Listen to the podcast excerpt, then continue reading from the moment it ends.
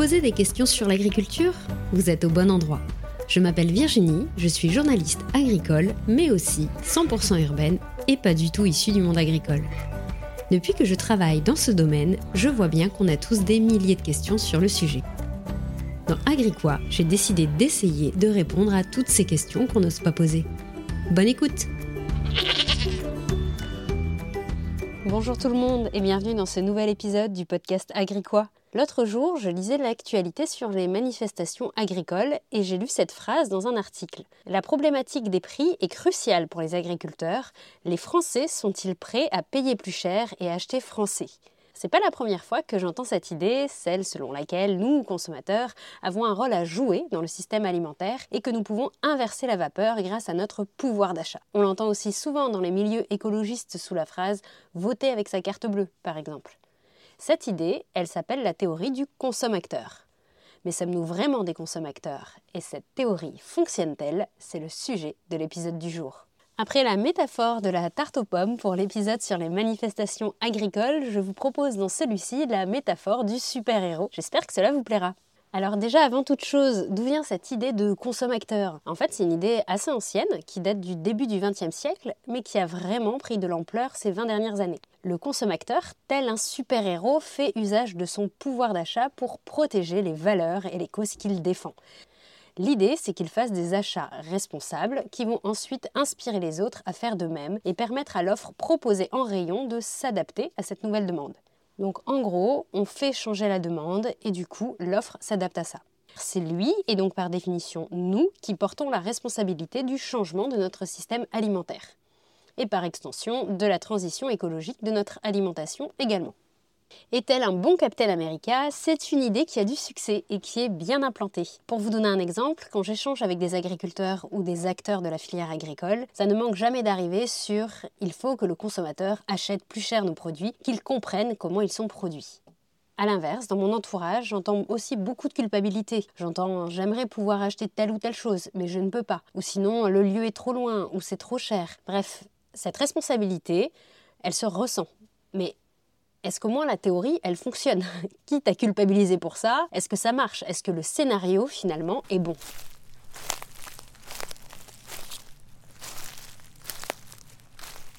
Alors, au risque d'en décevoir certains, oui et non. oui, dans le sens où on voit bien que nous sommes des parts de marché et que si on trouve par exemple des produits végétariens en rayon, c'est bien que nous, consommateurs, on a voulu les acheter.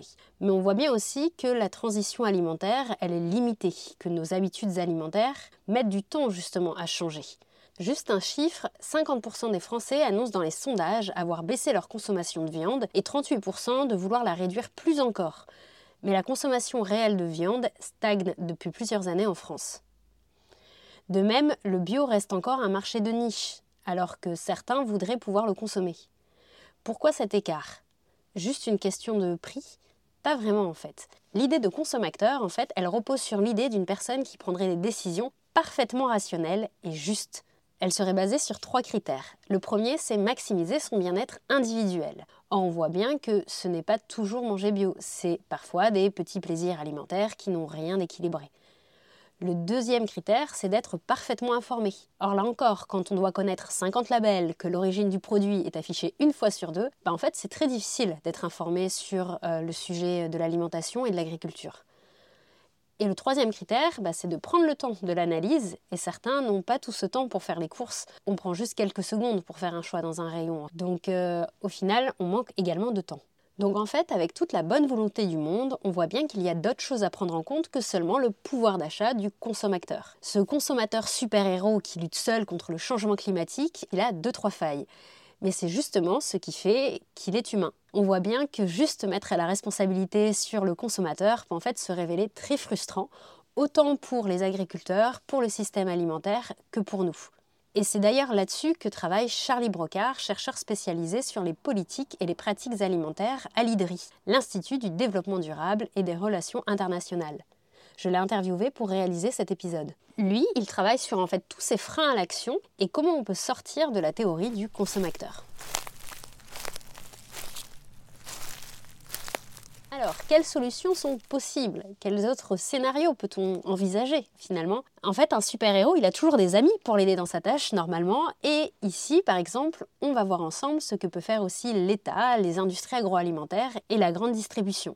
Dans l'étude publiée en 2023, Charlie Brocard utilise le concept d'environnement alimentaire, qui est le milieu hostile dans lequel nous évoluons. Et cet environnement, il est divisé en quatre piliers, ou quatre mondes différents, et dans chacun d'eux, il y a des actions possibles. Le premier pilier, le premier niveau, en fait, à passer, c'est le monde de l'information. Ici, c'est tout ce que tu penses et tout ce que tu sais. C'est ici que s'insère la théorie du consommateur selon laquelle seulement en nous informant, nous allons faire le bon choix. Mais on n'est pas les seuls à devoir nous informer. En fait, il y a plein de choses que les autres peuvent faire aussi dans ce monde-là.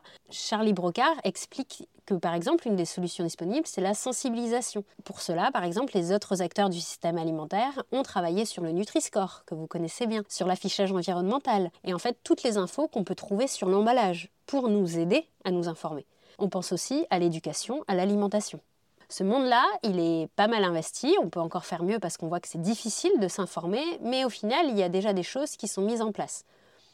Le deuxième pilier, le niveau 2, c'est l'environnement économique ou le monde de l'argent. Là, on parle de la construction des prix, donc pourquoi tel produit coûte ce prix-là, et des ressources financières, quel est notre pouvoir d'achat?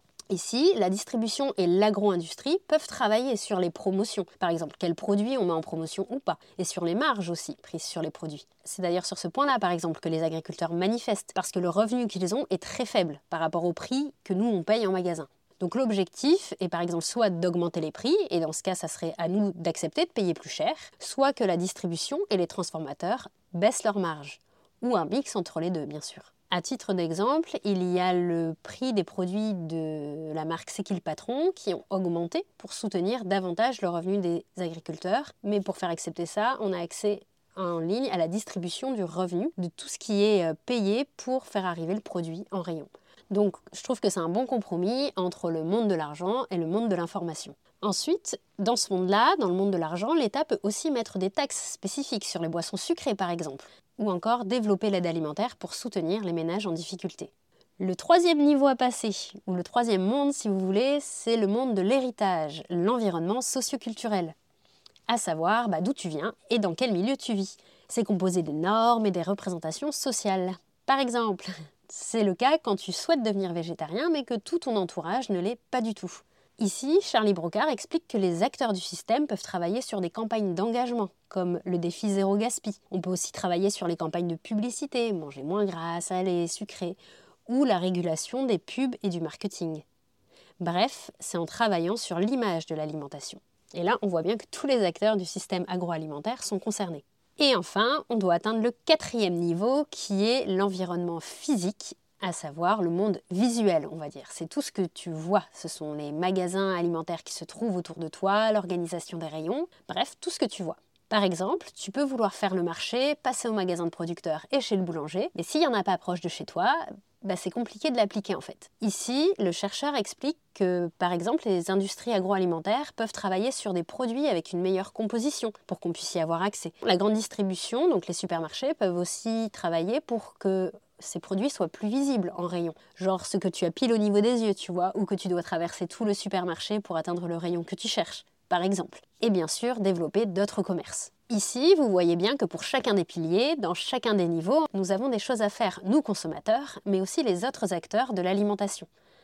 Et vous voyez aussi que beaucoup d'actions actuellement sont mises sur le niveau 1, sur le monde de l'information, à savoir, par exemple, travailler l'affichage environnemental, comme je disais, et au final, peu sur le monde de l'argent avec l'aide alimentaire, le travail des marges prises par la grande distribution ou les industries agroalimentaires, ou même surtout sur ce que j'appelle le monde de l'héritage, à savoir l'image de l'alimentation aujourd'hui. Et tout ça, c'est d'ailleurs cité dans le dernier rapport du Haut Conseil pour le climat, publié en 2024, je cite, Les politiques alimentaires françaises continuent de miser principalement sur l'information aux consommateurs pour faire évoluer les comportements alimentaires. Or, la littérature s'accorde sur le fait qu'une action publique limitée à l'information et l'éducation n'est pas suffisante. Pour résumer, nous, on doit toujours s'informer, c'est indispensable et accepter parfois de payer plus cher. Mais l'agro-industrie doit travailler sur ses marges, la composition de ses produits et la transparence vis-à-vis de nous. La grande distribution, elle pourrait nous mettre à dispo des produits cool et faire des promos dessus si c'est possible. Et l'État pourrait nous aider par exemple avec d'autres taxes et une aide alimentaire disponible. Je caricature un peu, mais bon, vous avez compris, on est assez bloqué dans le niveau 1, dans le monde de l'information, et ça serait bien qu'on travaille un peu le monde de l'argent, le monde de l'héritage et notre monde visuel dans notre système alimentaire. Et les agriculteurs dans tout ça, et eh ben en fait toutes ces actions, ça devrait aussi leur permettre de s'en sortir un peu mieux, à voir ce qui va changer dans les prochaines années. En conclusion, j'aime beaucoup l'histoire du consommateur qui sauve le monde avec sa carte bleue, mais comme tout super-héros, il a des amis pour l'aider dans sa tâche. Donc autant aller chercher l'État, les industries agroalimentaires ou même les restaurants d'ailleurs. Alors, est-ce qu'on est responsable, nous consommateurs, de ce qu'on met dans notre assiette? Oui, entièrement responsable, je ne pense pas. La prochaine fois que vous voyez un message bien culpabilisant, genre mais pourquoi ces consommateurs sont pas capables de payer plus cher, n'hésitez pas à lui partager l'épisode, ça me fera plaisir. En tout cas, j'espère que cet épisode vous a plu. Euh, j'ai adoré le faire, c'est un sujet que je voulais traiter depuis longtemps. Mais euh, ça m'a pris un peu de temps pour trouver le bon angle pour pouvoir vous le proposer. Alors euh, n'hésitez pas à me faire un retour ou même à noter le podcast si l'épisode vous a plu, ça me fera aussi super plaisir. Voilà, on se retrouve dans un prochain épisode. À bientôt.